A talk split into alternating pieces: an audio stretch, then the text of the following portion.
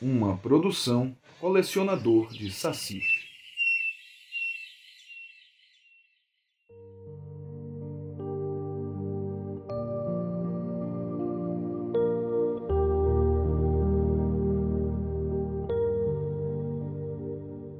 Oi, posso te contar uma história?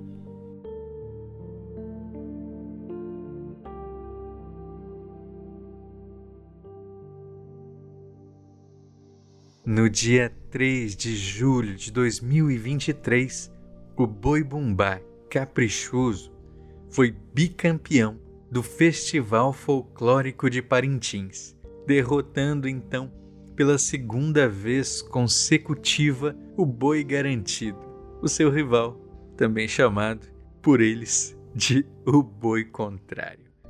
O resultado coroa três noites de grandes apresentações do Caprichoso, que trouxe alegorias belíssimas para o Bombódromo, que é o local onde ocorrem essas apresentações e que, ao longo de três noites, movimentaram paixões de maneiras inimagináveis, dentro e fora de Parintins.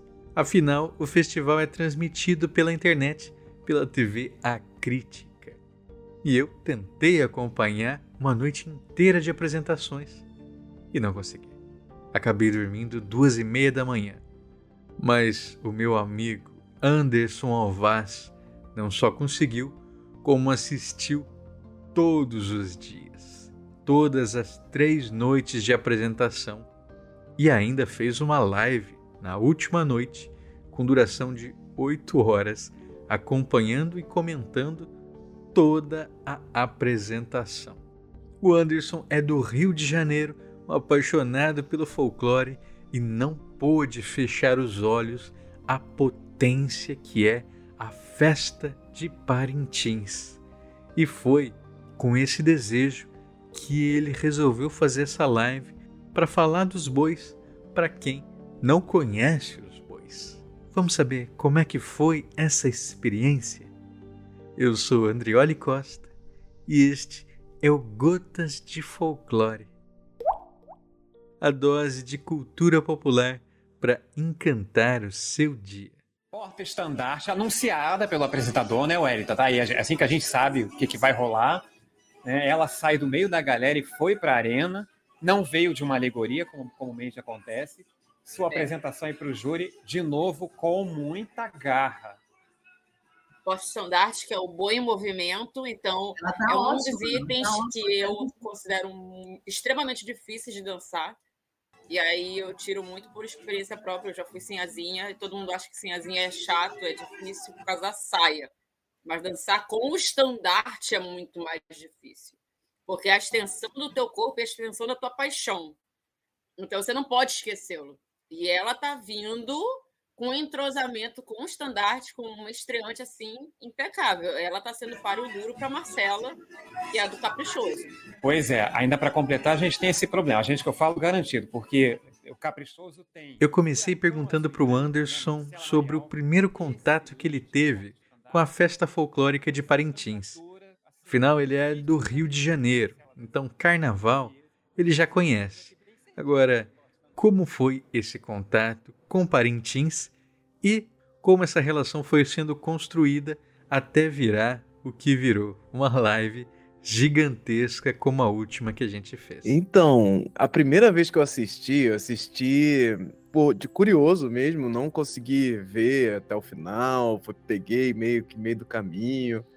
E foi, foi uma experiência assim de, de entender grandiosidade que era um negócio que eu não tinha, não tinha dimensão. Eu sabia que tinha essa, essa coisa de parecer com carnaval e tal, ter indumentárias e itens, não sei o quê, mas eu não tinha dimensão da, do, do colosso que era a apresentação, assim. E para mim foi uma, uma, uma experiência bem legal de, tipo, olhar que, pô, beleza, é, é muito, é um lugar muito específico do Brasil e é muito, muito grande realmente causa um impacto que depois eu fui me aprofundar e ver o lance da, da, das marcas que mudam de cor, das coisas, de como impacta a cidade, de como é, é, é um impacto muito específico para ser estudado, inclusive no marketing. Na... Então foi, foi um impacto assim, uau, peraí, tem um negócio aqui que a gente precisa observar melhor. Ok. E agora, no ano passado, a gente já, já tinha feito essa experiência também de assistir as três noites. Ano passado foi a primeira vez que eu, que eu assisti as três noites completas. E foi surreal. É realmente. É muito difícil de descrever, porque é uma, é uma sensação de envolvimento das pessoas com aquilo que é muito maior do que a gente percebe eh, nesses, a galera que é muito fã de esportes, é, futebol, escola de samba, e aí o cara tem uma paixão muito grande, mas você vê o envolvimento da galera que tá ali. Quando, quando o, a torcida é um item de avaliação, ali eles são um, um bloco. Esse bloco, eles têm uma interatividade com o, o show que é absurdo. É absurdo. É inacreditável. E você vê a paixão da galera, todo mundo empolgado. E como os, os narradores, os cantores estão todos ali entregues para aquilo, falando com o coração, falando com as pessoas, olhando para todo mundo, falando: pô, isso aqui é o que eu amo, isso aqui é o que eu quero ver. Vamos lá, vamos fazer. É muito empolgante. É uma experiência muito empolgante. E esse ano não foi diferente, trazendo a galera lá é, os colaboradores, parceiros do Folclore BR, a coisa realmente fica muito mais especial com o pessoal que, que lembra do, das datas das coisas, de como aconteceu, qual foi o melhor momento, melhor ano, desde sempre. Isso é, é, é uma paixão sem igual. E você terminar de assistir e a galera que, querer continuar falando, a gente continuar é, é, discutindo sobre as questões que deixamos de falar, que poderia falar mais. É amor, é muito amor e, assim, edificou muito a experiência. É, tá junto, assistir junto com a galera, assim. Eu acho que realmente é algo é, que é para assistir junto. É, não, não é uma experiência para você estar tá sozinho em casa, tipo Oscar. Você assistiu Oscar, você assistiu Oscar com alguém O curioso é que esse paralelo que o Anderson faz o tempo todo sobre carnaval e Parintins foi muito mal visto no começo da live. As pessoas que entravam como paraquedistas criticaram duramente as tentativas de estabelecer paralelos não só com carnaval, mas com qualquer outro tipo de manifestação cultural.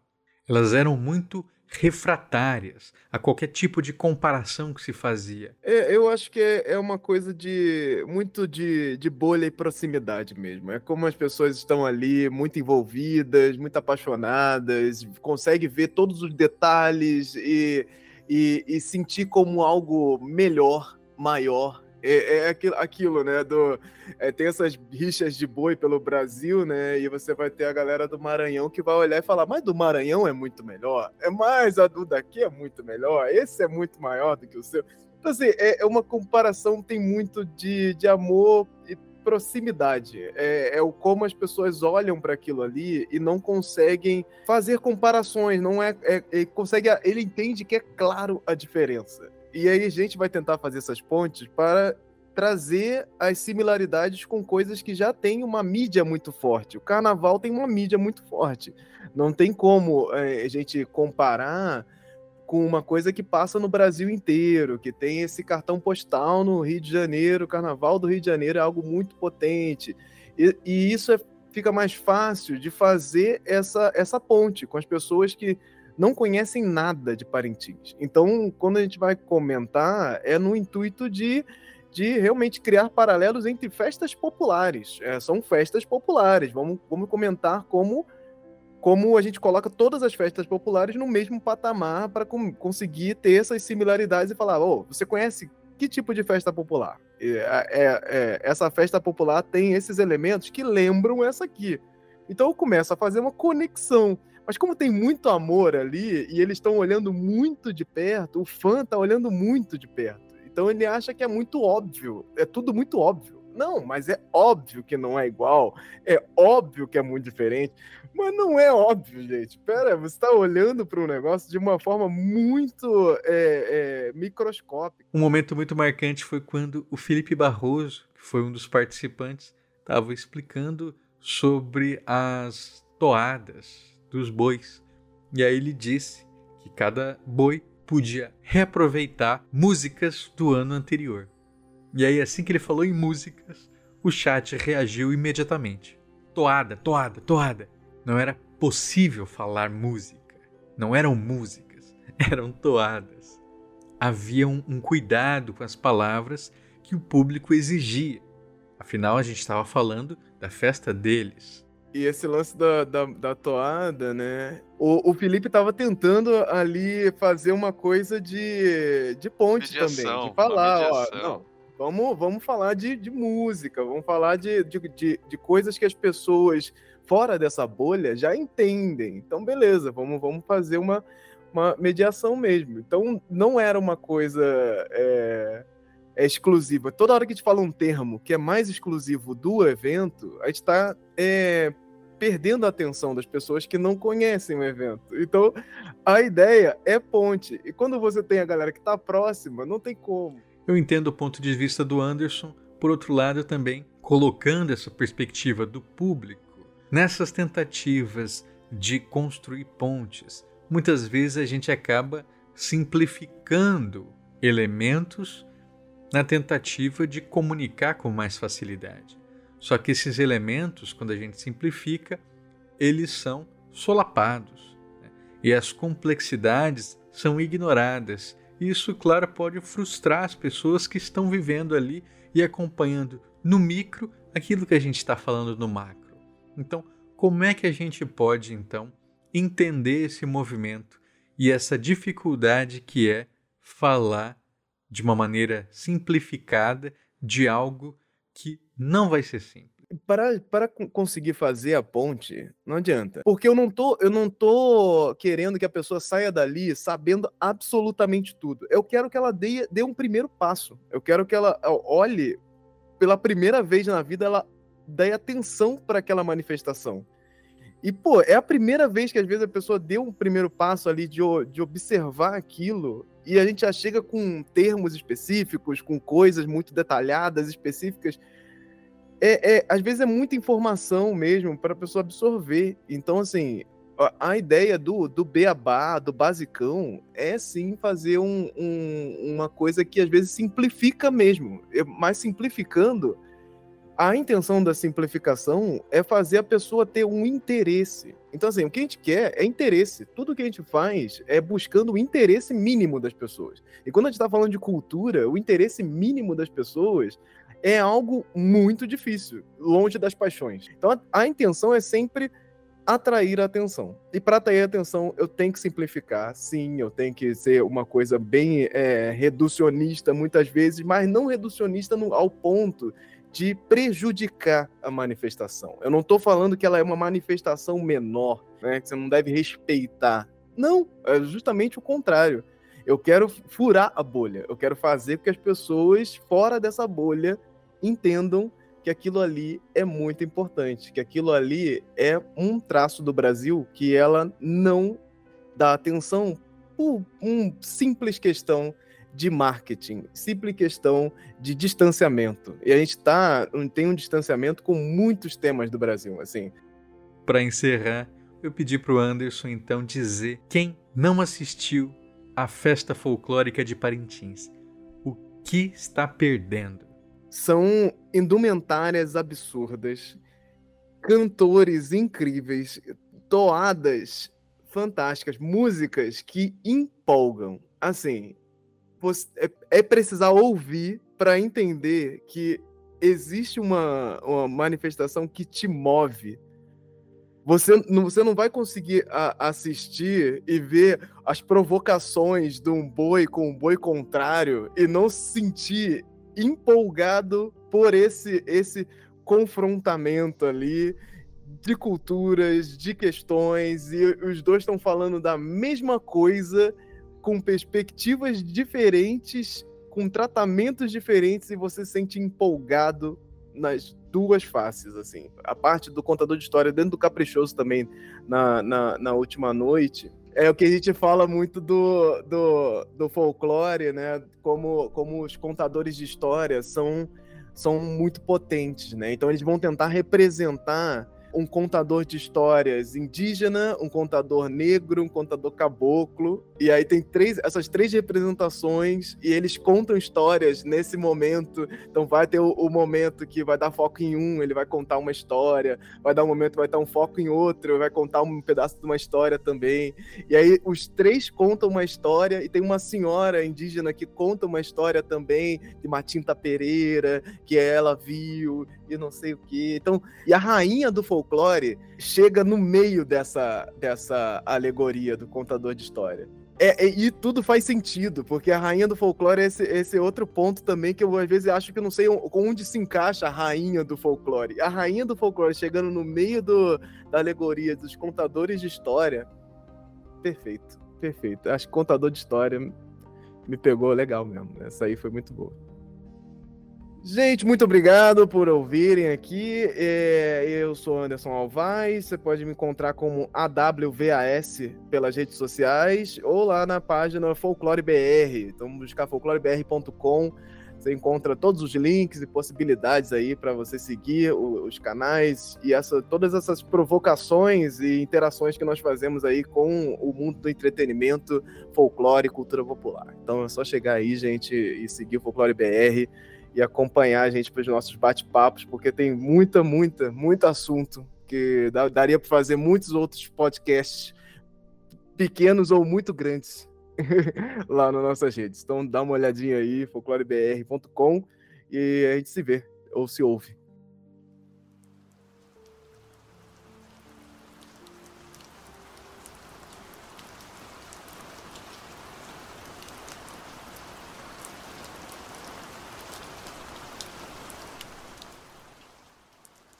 Gostou do programa?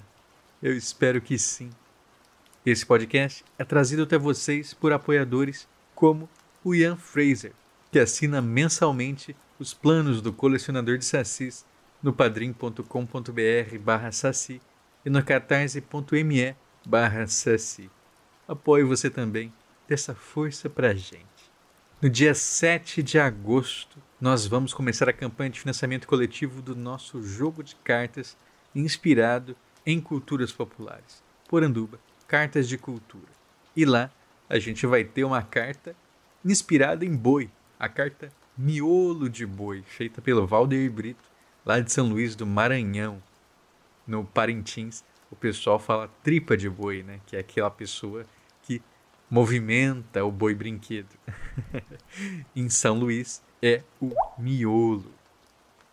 Mas nós temos também um artista de Parintins trabalhando no jogo, que é o Levi Gama. Ele está fazendo a carta Takaka. E o Anderson Alvaz faz duas cartas. Mestre Cascudo, que a gente já falou aqui, e Boitatá. Olha só que time que tá com a gente, hein? Conto com vocês. catarse.me barra cartas de cultura. Esse podcast foi produzido por mim, Andrioli Costa, do Colecionador de Sassis, Acesse colecionadordesassis.com.br e siga lá no Instagram, arroba colecionador de sassis. Manda um recadinho pra gente pelo Spotify, tem lá a caixinha de perguntas. Diga se você está gostando do podcast. Fazer um por dia é uma baita trabalheira, mas é gostoso. Um abraço e até amanhã.